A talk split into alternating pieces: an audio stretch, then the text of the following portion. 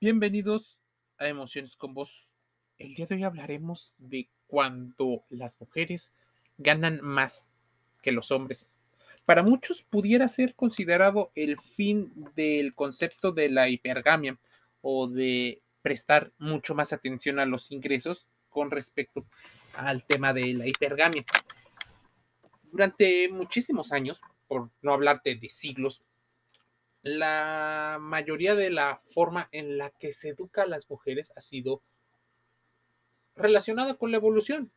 O sea, sin cuestionar muchos de los modelos de los cuales la, mm, se ha regido la selección de pareja.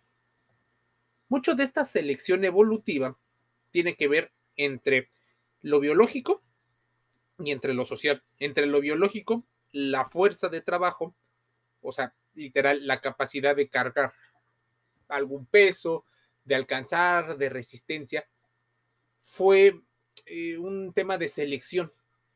La gente más fuerte era más relacionado con la cacería y la recolección. Ahí, o un poco antes, tuvo que venir una evolución de la humanidad y para mantener la supervivencia hubo la división del trabajo, a modo de que muchas de las mujeres se quedaron eh, pues en las cavernas o en las antiguas chozas. Y esa división del trabajo duró durante muchísimo tiempo. El trabajo manual era importantísimo. De hecho, lo siguió siendo durante siglos y dicen algunos hasta la, una de las primeras eras industriales, donde la máquina de vapor, el tema del principio de las máquinas a carbón, la electricidad, empezaron a cobrar gran importancia. La inclusión de las mujeres a la vida laboral se empezó a ver como una opción para el ascenso social. Las familias buscaban, sobre todo las de menores ingresos, buscaban sobrevivir y es ahí donde se empieza a gestar a partir probablemente de 1900 hasta el 2023, donde la inclusión de la mujer en la vida laboral fue cobrando gran importancia a grado de que hoy es posiblemente uno de los momentos donde las mujeres eh, ganan mucho más que los hombres. O tal vez no mucho más, pero sí un poco más. En los cuentos de amor romántico que te cuentan las películas, que te cuentan la hipergamia, o sea, la búsqueda de elegir la mejor opción o la opción que tuviera mayores ingresos, recursos para proveerte, no solo de un tema económico, como si fueras una persona sumamente interesada, no, incluso la capacidad para mantener eh, un hogar, comida, vestido, entretenimiento, eh, salud, alimentación. Esto es primordial porque dice el dicho que de amor no se vive.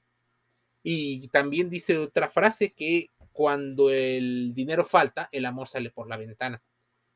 Muchas de las personas han empezado a, cuestionarse algunas situaciones y algunos otros a reproducir los mismos patrones, pero cada vez más radicalizados.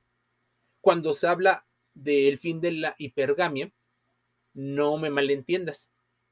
No es que tendamos a la mediocridad para no adaptarnos porque creemos que la tecnología nos va a salvar de todo, ¿no? Sino que en esa educación eh, sexual, tanto por la biología como por la cultura, a las mujeres les enseñaron a sentirse mucho más atraídas por ese varón que tiene ciertos comportamientos y también cierto eh, estatus social. Ese estatus se consigue muchas veces, ya sea porque seas el individuo más hábil en una situación, el que tenga más popularidad, y esa popularidad te puede llegar a tener dinero, el que tenga más dinero o el que tenga un físico portentoso. Ese estatus o capacidad de influencia gira mucho en torno a la inteligencia social. ¿Qué tanto le puedes conferir de esa inteligencia social a tu descendencia? Procurar a la descendencia ha sido uno de los trabajos a los cuales em, se han ido perfeccionando, pero se han ido perfeccionando desde el punto de vista materno. Las mujeres saben que dar a luz tiene implicaciones muy, muy grandes y bastante costosas en muchos aspectos. Desde la depresión postparto, el tema de la lactancia, la alimentación, el hijo no puede criarse solito desde los primeros años. Entonces, esa inversión parental de la que también habla Trivers gira en torno a qué tanto te puede aportar o apoyar esa pareja. En este caso, hablamos de un padre biológico, del padre de la criatura, del padre del hijo o hijo.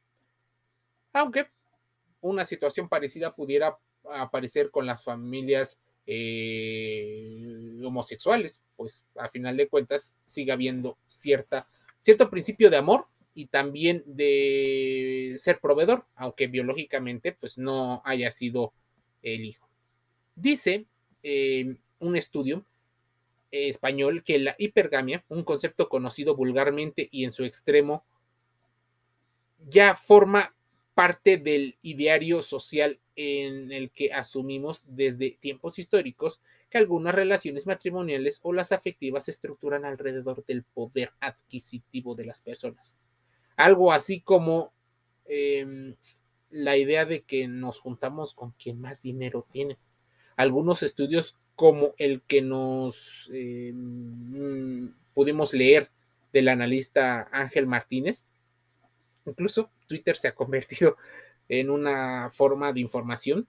Intentan trazar una línea de comprensión entre eh, los ingresos de cada individuo y su estado civil y cómo influyen sus ingresos a la hora de relacionarse.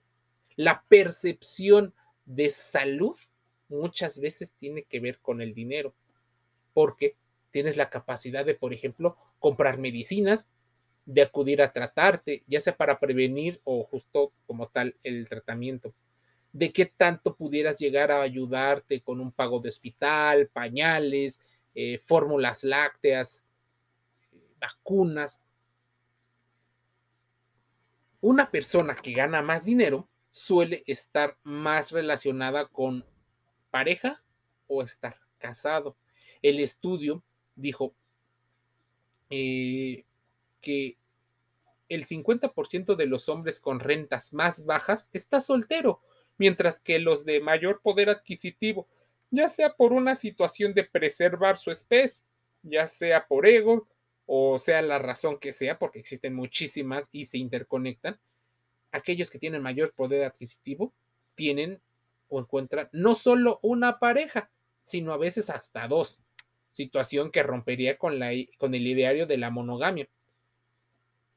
¿Por qué muchas mujeres soportan la poligamia aún no queriendo de un hombre de mayor estatus y poder que de uno que no?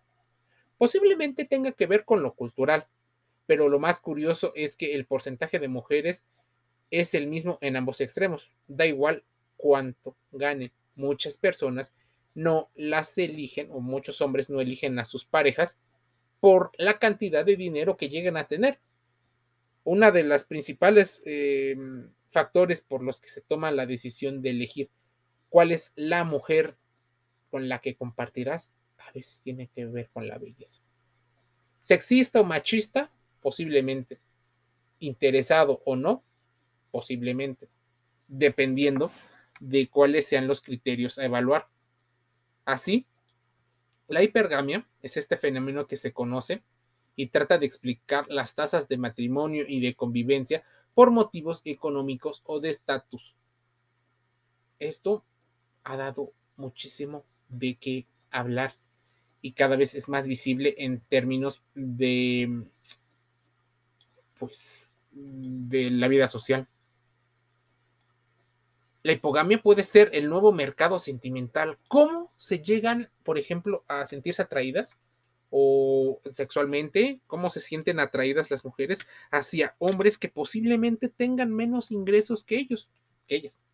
Esta es la pregunta que consume a muchas empresas de matchmaking y los matchmarker, esos individuos independientes y tienen una respuesta.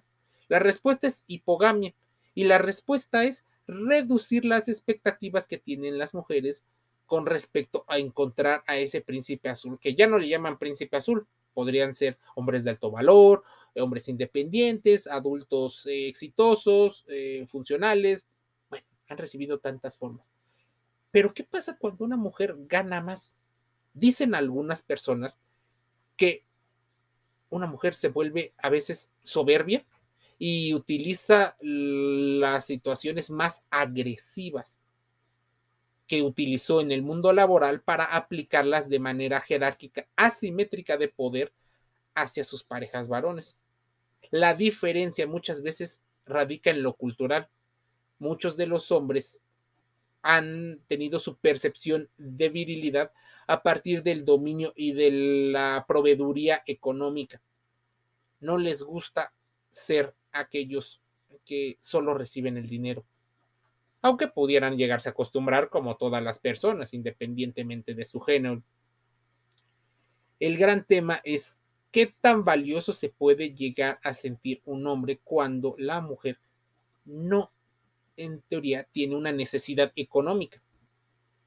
¿Estamos amando a la persona o cómo nos sentimos nosotros cuando estamos con esa persona? ¿Estamos amando a esa persona o estamos amando todos los beneficios que trae consigo el estar con ellos? La posibilidad de las mujeres de encontrar parejas de mayor nivel social y educativo está eh, viéndose mermada. No va a desaparecer porque siempre existirán hombres de mayores ingresos, pero en sociedades desarrolladas se está viendo que existen muchas mujeres profesionales consideradas muy exitosas en sus campos, pero que les cuesta muchísimo encontrar pareja. Esto posiblemente tiene muchas explicaciones, tal vez algunas eh, debidas a que el nivel social y cultural de las mujeres actuales es muchísimo más elevado que en el pasado. Y a medida que sube su nivel educativo, éstas exigen una nueva actitud de sus parejas. Ya he escuchado el término nuevas masculinidades, lo que está provocando un cambio significativo en el mercado de la búsqueda de parejas. En el ratio, por ejemplo, de mujeres universitarias y hombres universitarios, no hay ni un hombre por mujer con alta formación y ellas van a tener muchas veces que aceptar cierto nivel de hipogamia si quieren encontrar una pareja uno a uno. Se conoce como hipogamia como el emparejamiento de mujeres con hombres de un estatus menor que el suyo. Y en este caso, no solo del estatus, sino también posiblemente de los ingresos. Aunque las mujeres quieran emparejarse hacia arriba, como mm, por nivel formativo, nivel este, económico, posiblemente no encuentren al individuo y también no quieran cambiar de la monogamia a la poligamia por los riesgos que para muchas implica en sus habilidades sociales. Así que aquellas que pueden lo harán con parejas de un mismo estatus educativo y social, pero aquellas que no puedan, tal vez lo tendrán que hacer con parejas de un estatus inferior. ¿Cómo se relacionarán las parejas sin necesidad, y no solo hombres y mujeres? ¿Cómo se relacionarán sacando un poco de la ecuación el tema de quién ingresa más dinero, quién tiene más poder. El reto de esas agencias de match market está en evaluar ese gap formativo y social aceptable para cada cliente. Encontrar una persona que tal vez la diferencia económica no sea tanta. Algo significativamente que parezca parecido. Existen contenidos ideológicos bastante radicales donde se van a los extremos y es un nuevo resurgir de viejas ideologías. ¿Qué pasa con estas ideologías? Muchas veces ocurre que te dicen que no te conformes, que subas tus estándares. Y de alguna manera, el subir tu nivel eh, social, cultural, educativo, económico, no está mal en sí, lo que pudiera ocurrir es cómo interpretas las relaciones. Si constantemente vives en el cuento de hadas, donde siempre habrá un hombre de mayor poder adquisitivo, lo más probable es que te metas en un tema estadístico. la ley de Gauss, donde la gran media poblacional se sitúa en una igualdad de ingresos que tú. Son muy pocos los que ganan muchísimo más o más que de uno. Y esos, normalmente, al tener tantas opciones, pudieran decantarse por la que consideren mejor. Si un hombre, por ejemplo, gana un millón de dólares al mes, sería muy difícil pensar que no va a tener opciones de varias parejas, ya sea porque sí lo amen genéricamente o incluso a aquellas personas que los quieran nada más por su dinero, por lo que les puede aportar. En esa situación habría que ver si ellos o ellas se vuelven altamente deseables, ellos pueden tener la opción de mantener a varias parejas. Pero, ¿qué hacen la mayoría de las personas de altos ingresos? Son inteligentes económicamente, por eso tienen los ingresos que tienen, así que deciden destinar cierta parte de sus ingresos, un porcentaje que es sostenible en el tiempo y así poder mantener varios frentes, varias parejas al mismo tiempo. Ahora, en la situación actual en la que se encuentran muchos países, las mujeres con mayor formación presentan elevados niveles de soltería. Tal vez muchas esperan emparejarse con un hombre de igual o de mayor nivel eh, formativo y económico, pero hay menos de esos. Tal vez solo hay el 20% y ahí estamos entrando en la regla de Pareto. Además de esto, hay un condicionamiento ideológico. Una mujer con un alto nivel formativo no está dispuesta a emparejarse con un hombre que le exija cumplir con un rol tradicional, porque eso pudiera estar relacionado, entre otras cosas, con la aversión a la pérdida, con las posibles heridas emocionales de la infancia y con los traumas que vienen acarreando ambas personas, pudiera implicar incluso perder el estatus confiriéndole toda tu vida laboral a la dependencia de alguien que en teoría tiene menos ingresos.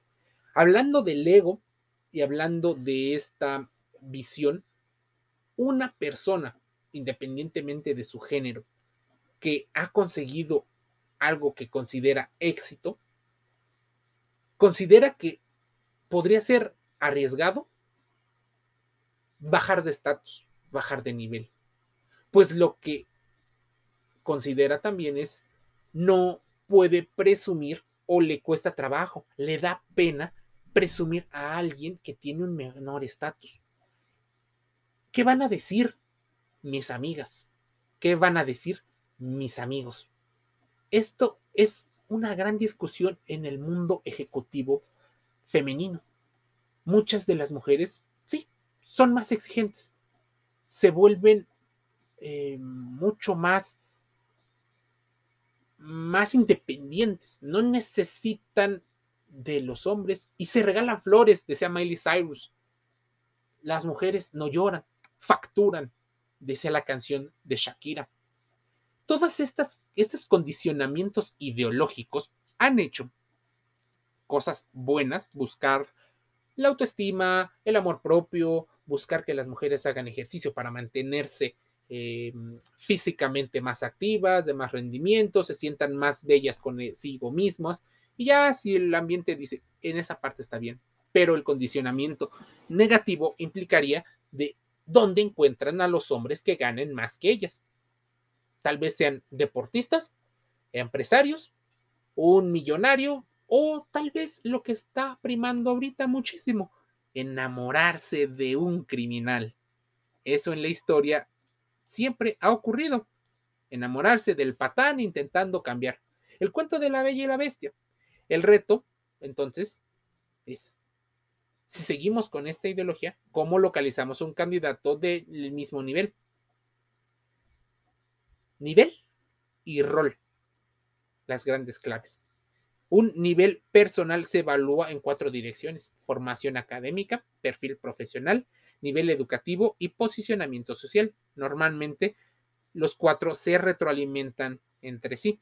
Es decir, a mayor formación, a mayor nivel educativo, a mayor perfil profesional y mejor posición social, se podría esperar que tienen mayores ingresos, que tienen un rol eh, pues más dominante, que pudieran ser mucho más decisivos, que tienen una, un game o una habilidad con respecto a las habilidades sociales. No se ponen nerviosos, pudieran parecer más honestos, más saludables, mucho más confiables, mucho más honestos, cosa que pues, el efecto halo y prejuicios de suposición o sesgos de confirmación nos atacan. Cada persona pudiera ser un cliente según el futuro. Dicen algunos que desde el 2030 hasta el 2050, el 50% de las mujeres será soltera debido no solo a que tendrán mayor capacidad económica, sino que posiblemente no encuentren hombres porque no les sean atractivos. Así que habrá mucho flirteo, mucho ligue, mucha falsa ilusión de sobreoferta. Así que el mundo amoroso pudiera devaluarse por una situación erótica de corto plazo. Respecto al rol, puede parecer fácil, pero es como cualquier pregunta sobre el sexo. Pocos candidatos te dirán la verdad. El confesar que prefieren un rol tradicional con todas las ventajas eh, modernas pudiera ser algo muy raro. Así que descubre cómo alcanzar muchas de las cosas sin llegar a someter al otro individuo. Es importante tener en cuenta que este tipo de cosas dependen del manejo que se le da dentro de la pareja y que le dé cada uno a, a su otra, a su contraparte. Hemos crecido en sociedades donde se ha reforzado el estereotipo del hombre que trabaja y la mujer que es mantenida o que está en la casa y que gana menos dinero que él.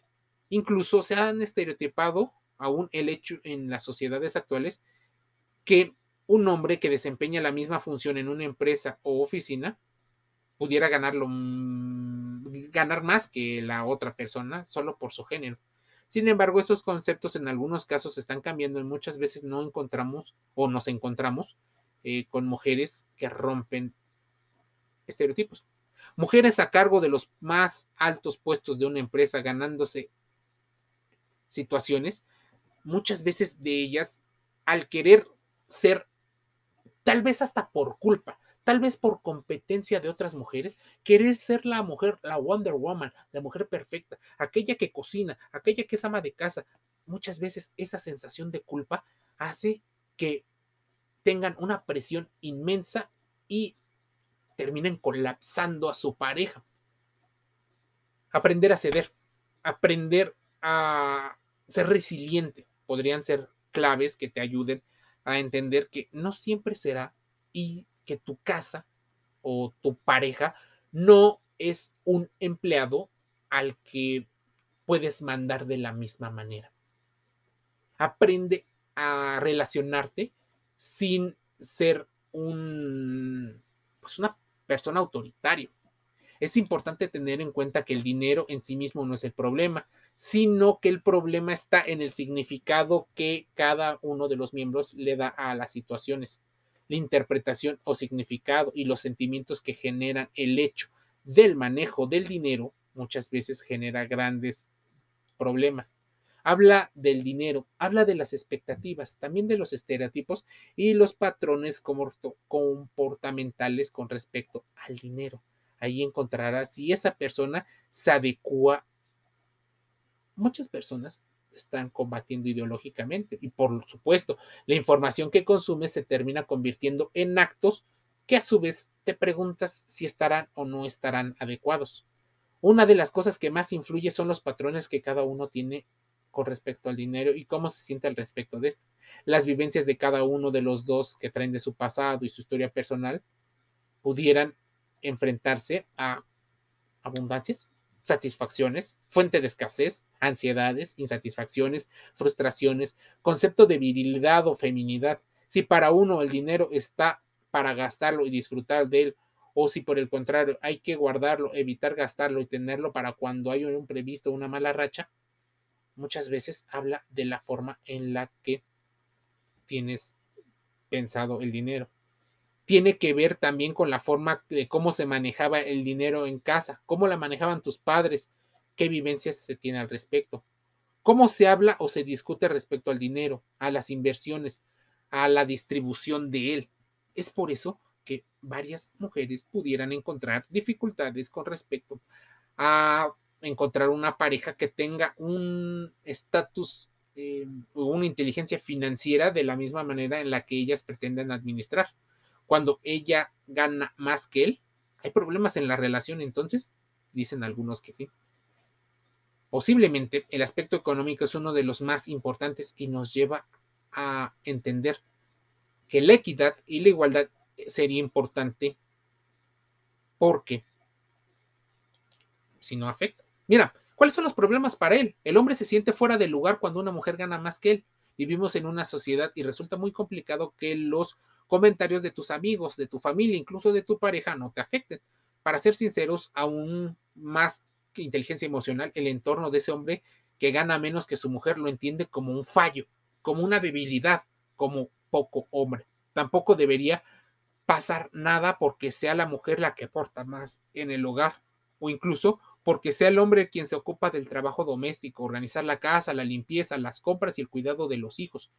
Muchas mujeres lo llevan haciendo toda la vida y no pasa nada, ¿o sí? ¿O estamos haciendo o evaluando a las personas según un criterio de género? Posiblemente sí. ¿Cuáles son los problemas, por ejemplo, para ella? Ella, al igual que él, también está fuera del lugar para los demás. De cara a nuestra sociedad, está ocupando un lugar que no le pertenece un síndrome de usurpadora, usurpando un poder, saliendo de su espacio para colocarse como una intrusa en un mundo de hombres. Una situación que algunos consideran hasta innatural o antinatural, según los designios del patriarcado, o este, esta sombra que, estructural que nos lleva a pensar que todos los hombres han sido así y son malvados. ¿Qué le pasa al amor cuando ella gana más? Un cambio en la condición social de la mujer reconocerse más influyente, muchas veces, viene precedido de una historia. Cuando la mujer domina aspectos importantes de la relación es porque se ha identificado con alguien que también puede tener rasgos dominantes. En esta dinámica de relación puede que la mujer desvalorice a la pareja y él la idealice demasiado, por lo cual el tema erótico pudiera ya no ser solo un tema hacia afuera de la relación, sino también hacia adentro la forma de vivir las conquistas conseguidas puede ser diferente de una mujer a otra. Pero algunas pudieran sentirse insatisfechas. ¿Qué pasaría si mandas sin dominar? ¿Sentimientos de culpa inconsciente? ¿Cómo te erotizas? ¿Lo haces a partir de la diferencia de poder? ¿De las habilidades que pueda llegar a, tener alguien? ¿Por qué muchas mujeres no quieren ser aquellas que sean las maestras? Tal vez tiene mucho que ver con el control. A veces desconectarte y solo sentir placer, o sea, asumir un rol de sumiso cuando en la vida laboral eres dominante, son situaciones que debes de evaluarte tú y evaluarlas de preferencia con la pareja o con los pretendientes. Así sabrás de antemano qué pudiera ocurrir. Reflexiones desde el consciente, con la ciencia.